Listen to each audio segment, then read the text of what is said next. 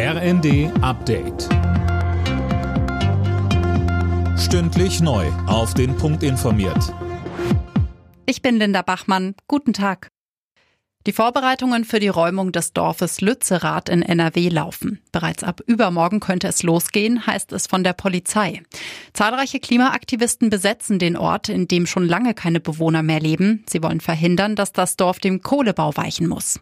Polizeieinsatzleiter Wilhelm Sauer. Eine weitere besondere Situation ist für uns, dass die Bewohner, Bewohnerinnen der umliegenden Dörfer ähm, sehr große Sorgen haben vor den Auswirkungen des Einsatzes und eine Besonderheit für uns noch, dass die Sympathie auch durchaus unterschiedlich äh, in den Anwohnerschaften ausgeprägt ist bezüglich Räumung, aber auch bezüglich der Besetzung.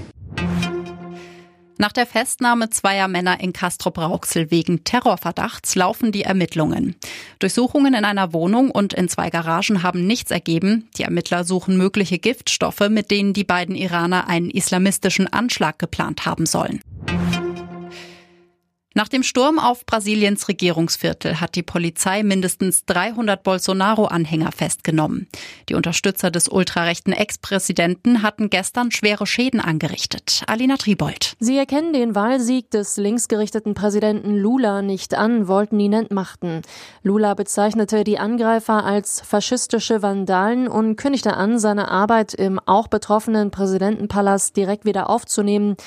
Nicht nur in Brasilien, auch international ist das Entsetzen groß. Deutschlands Kanzler Scholz sprach von einem Angriff auf die Demokratie. US-Präsident Biden nannte die Attacken ungeheuerlich.